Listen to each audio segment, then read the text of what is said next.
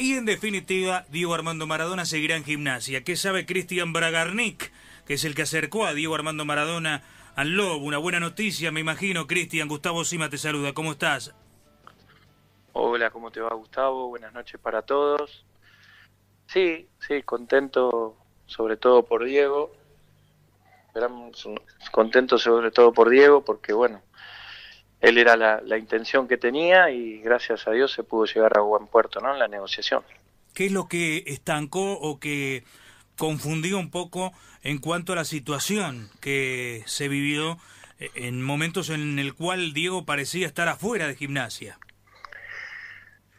Yo creo que más que, que lo que se estancó es a veces la gran, el gran trabajo de los periodistas que al estar informados hasta en medio de una negociación evalúan ante, ante una situación de ida y vuelta que pueda ser o no, porque la verdad, como digo, yo siempre fui optimista en llegar a buen puerto, es obvio que siempre, como en toda negociación, surgen eh, idas y vueltas, y bueno, en esas idas y vueltas, como digo, el gran trabajo periodístico a veces y que están informados ante una situación de que no se llegó a un inicial arreglo, daban por caído el tema o no pero yo creo, de mi lado, siempre pensé que esto iba a llegar a buen puerto. Participaste de las reuniones y el contrato es el que se dijo de manera primaria. Eh, será hasta diciembre de 2021, ¿es así? Exactamente, sí, así es.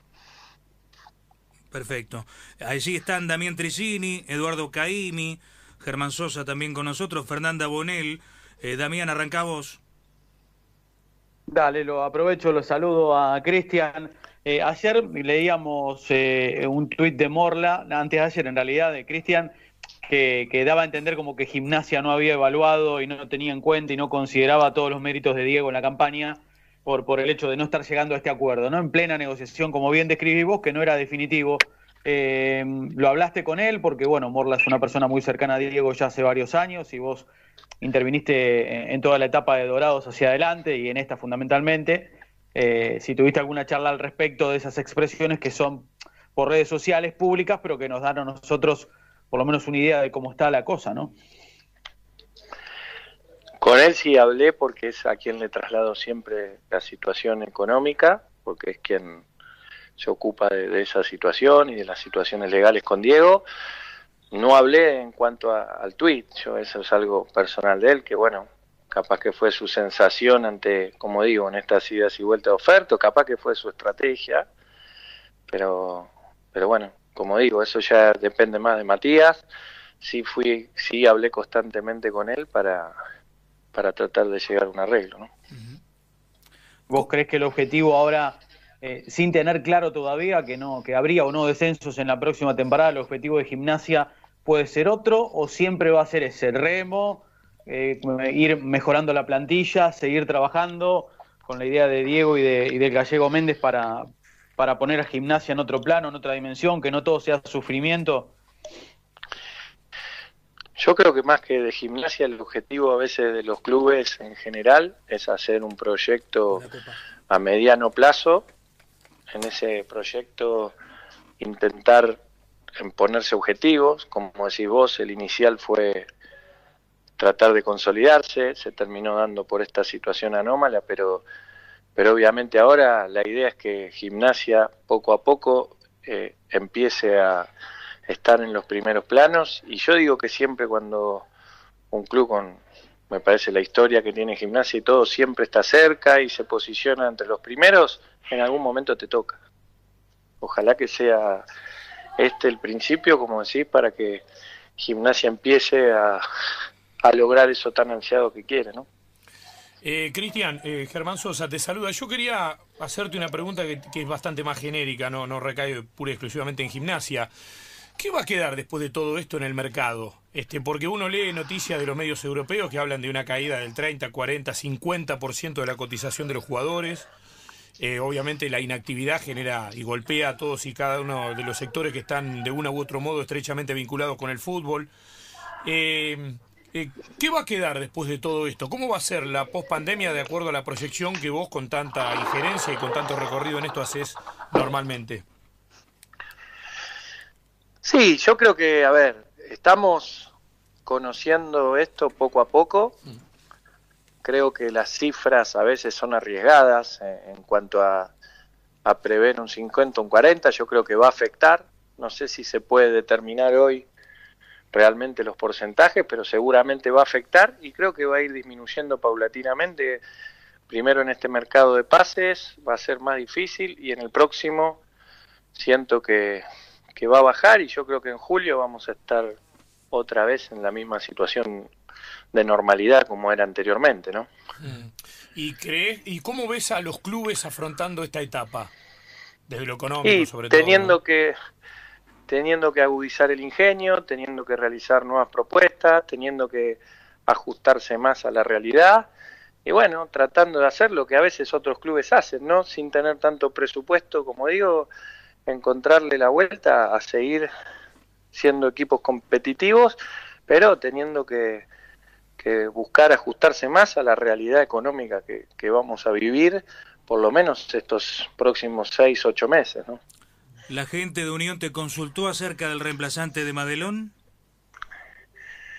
Hasta el día de ayer no. Hoy sí tuve un contacto para consultarme por posibilidades, pero bueno, todavía no, no hay nada concreto. Y debido a esto que, estamos padeciendo, la, la búsqueda de, los clubes es escasa, me imagino, ¿no? Con respecto a otros mercados y considerando también lo que va a suceder más adelante, seguramente cuando se reanuda todo allá por septiembre, si todo esto mejora. Yo creo que va a haber movimientos, creo que sí van a ser, como dijiste, de, situaciones económicas más bajas y lo que se está buscando un poquito es esperar hasta tener más certidumbre de la situación, pero a medida que se acerquen las fechas me parece que seguramente va a haber mucho movimiento, porque como sabemos, va a haber muchos jugadores libres, va a haber muchos cambios, y me parece que movimientos va a haber, no sé si van a ser del mismo monto que se movían anteriormente. Y con respecto al mundo de los jugadores, ¿qué vislumbrás? Porque viste que esto de poner fin a la temporada por parte de AFA generó reacción de agremiados, tema de no descensos y demás. Lo primero que pensaron es contratos que se vencen en 30 de junio, si no hay fútbol hasta septiembre, octubre, ¿para qué renovar un contrato ahora en junio? y no esperar a septiembre y hay tres o cuatro meses de vacío ahí dando vueltas. Si el panorama para los jugadores va a ser complicado a partir de una libertad y, no poder encontrar por ahí otro club que pueda este, contratarlos. Mira, yo ahí yo te digo cuál es mi pensamiento. Yo creo que todos los clubes habían tenido la posibilidad de, de, en una temporada tener nueve meses de competencia y poder haber hecho una, una real evaluación sobre todo los jugadores que terminaban y la posibilidad de la continuidad.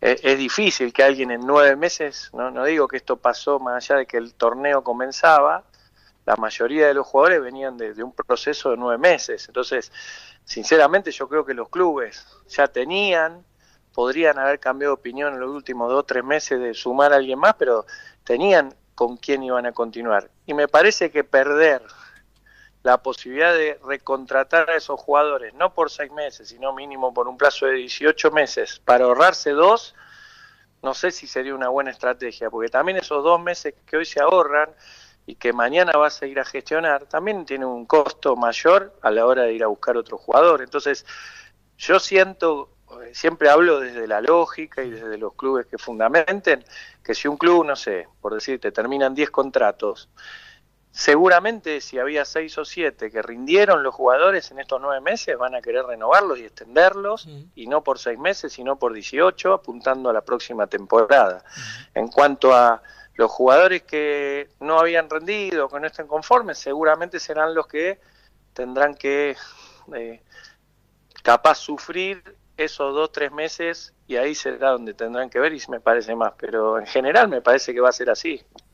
¿Y cómo ves este, vos de, todo lo que conoces eh, este nuevo camino que ha tomado el fútbol argentino? Que yo no sé hasta qué punto es tan nuevo, porque por ahora lo único es un cambio de un nombre. Superliga ya no es más y Liga Profesional de Fútbol. Eh, ¿Tenés alguna opinión formada respecto de, esto, siendo que sos un tipo que no, no se circunscribe a ser un representante de jugadores o intermediario, sino que además has, este, llegado a asesorar y a altos niveles a clubes de fútbol para tomar decisiones? Mira, yo creo que lo que se buscó eh, era capaz, no, por la, mala gestión de lo que se estaba haciendo, sino porque a veces es muy difícil el fútbol argentino, es muy difícil lograr un equilibrio y que la mayoría de los clubes piensen en el interés general. Siempre inicialmente el directivo busca el interés individual y después el colectivo y entonces me parece que el funcionamiento en conjunto con la AFA y, que en el cargo más importante, más allá de que me parece de, que venía haciendo capaz un buen trabajo el CEO, hace que, se revalide más. Es como que el argentino en general, en cualquier función, es difícil eh, adaptarse a lo que hace alguien si no fue capaz, si fue elegido y no fue votado y validado por todos. Entonces, me parece que en esos idas y vueltas lo que se hizo es unificar algo que dividido muchas veces se discutía. Creo que va más por ese lado, por el político y no por, por el tema de la funcionalidad que estaba dando. Ahí coincido que después seguramente será algo similar en esa continuidad. Hay que ver después si esto es mejor o peor. Bueno, eso como en todo caso, ¿no? El tiempo hace que, que la evaluación, esperemos, yo creo y confío que va a ser mejor y que va a generar mejor rédito, si no, seguramente el tiempo lo dirá, pero, pero me parece que va a ser así. Vos negociás todo el tiempo con los dirigentes y por la presión de los hinchas, por las necesidades de resultados, por un montón de cuestiones, a veces pagan más de lo que de lo que podrían en algún caso, no digo que todos sean así. Estamos de acuerdo, sí, coincido, coincido totalmente. Es complicado este que eso cambie, ¿eh? Es que eso es lo que yo decía. Yo no, yo creo que a veces se decía, bueno, a partir de que no haya descenso un año cambiar. Depende del club, depende del momento, depende de la exigencia. El hincha quiere siempre todo. Obviamente que cuando está entre la espada y la pared eh, quiere salvarse el descenso, pero cuando ya esa situación no está más, quiere estar en la Copa Sudamericana y después en la Libertadores y después quiere ser campeón. Y esa ilusión no se la podemos sacar ni al hincha del mejor equipo o del más popular, ni al de menos popularidad. Es algo que, que va con la pasión y con la ilusión, ¿no? Entonces, esa exigencia en mayor o menor medida, por la cantidad de hinchos no, la tienen siempre los directivos y no es fácil y ahí es donde me parece que, bueno, tienen que siempre empezar a partir de esto a aprender que más allá de eso hay presupuestos y hay obligaciones para después poder tener un club sano. La última de mi parte, em, eh, el mote que muchos te han puesto de dueño del fútbol argentino, ¿te cabe justo? ¿Es exagerado? es una verdadera locura, es un desconcepto y un despropósito, se quedaron cortos. No, no, yo creo que es una locura. Entiendo a veces que siempre hay, porque ha pasado en la historia, algún personaje de turno en donde creo que ha pasado siempre, bueno, y capaz me toca a mí que me tabulen con, con distintos conceptos, pero yo lo único que hago soy un, un intermediario más, un colega más de como mis como los que me acompañan, tratando de hacer las cosas bien. Después yo no, no, me, no hago eso y creo que no, que no va conmigo ese mote, más allá de que, sinceramente, más allá de que muchos a veces no valoran todo, yo siento que, que aporto, que genero, lo veo y lo hablo con los directivos y trato siempre de, más allá de que para mí es un trabajo y que tengo una retribución económica, siempre creo que mi objetivo fue que mejore el espectáculo, y que veamos eh, los clubes más sanos. ¿Hay alguna cosa que te da la razón? O sea, cuando uno iba a Defensa y Justicia, eh, veía el mejor campo de juego de la Argentina y un montón de cuestiones que no, que no son estrictamente del juego y que eran realmente elogiables. Ahora, yo quiero preguntarte cómo hacías vos, y cómo haces, ante este en, en, su momento hubo ¿Se acuerdan lo de Defensa y Unión? Que había una disputa ahí, decían, bueno, eh, se llenó de sospecha en las redes. Después, eh, a ver, el resultado te dio la razón en el sentido de que no esa sospecha que se generó en, oralmente por la gente, después nunca se concretó en los hechos. ¿sí? Pero digo, para vos también no es fácil caminar por el filo de una navaja de esa manera. Mira, primero en cuanto a lo de defensa, eh, no, no, yo ya aprendí, como dije, a convivir con que en Argentina es difícil que se reconozca si, si uno está y hace una buena gestión deportiva, más allá de que también ahí hay una gran gestión directiva y que viene desde anterior a que esté yo, pues siempre fue un club ordenado.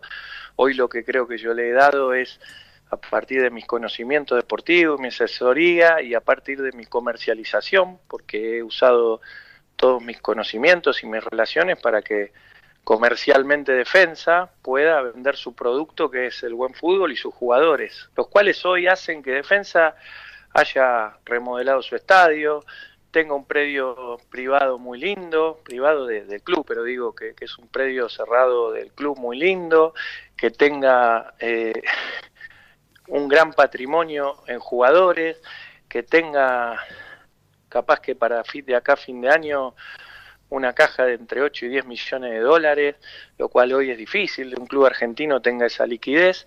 Y bueno, eso a mí me pone contento, haber colaborado junto a los directivos para eso.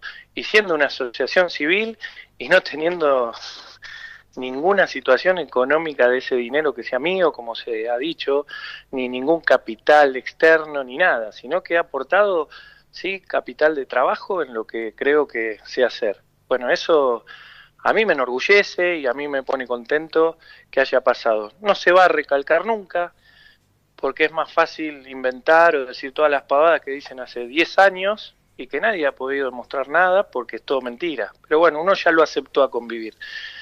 En cuanto a lo de los resultados, también yo creo que como digo siempre, ya hace 20 años que estoy en, esto. ¿Entendés a qué apunto? Porque vos, vos decís, vos tenés en unión y en defensa. Pongamos esos dos ejemplos. Sí, por, eso, ejemplo, me, voy a eso, se enfrentan entre sí, ¿y cómo haces vos? para Porque eh, en algún punto este, no tenés salida. No tenés salida, cualquiera sea el resultado.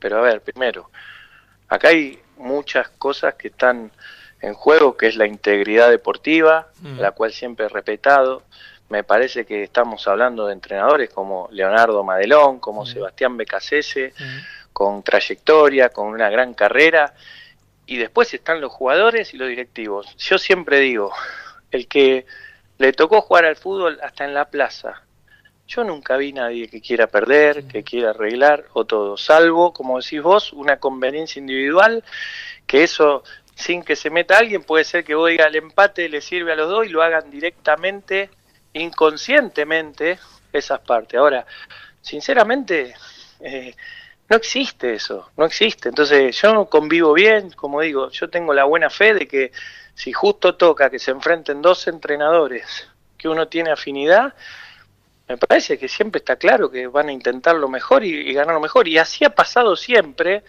pero siempre se ha, antes del partido, dicho que se buscaba otra cosa. Como no pasa, gracias a Dios, siempre sale al revés, porque yo me imagino el día que pase, más allá de que no van a encontrar nada, pueden hacer un desastre. Yo te digo, también se dijo lo mismo en el partido de defensa River. Mm.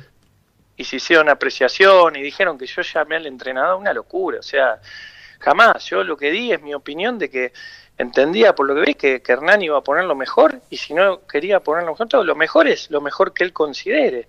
Y Defensa hizo un buen partido y si hubiera sido al revés, no hubiera, hubiera estado enojado uno. Y si hubiera sido así como fue, está enojado River. No, acá Defensa trata siempre de proteger la integridad deportiva y así va a ser siempre en todos los casos. En, en resumen, te importa un pledo lo que dicen y por eso podés convivir perfectamente con estas cuestiones.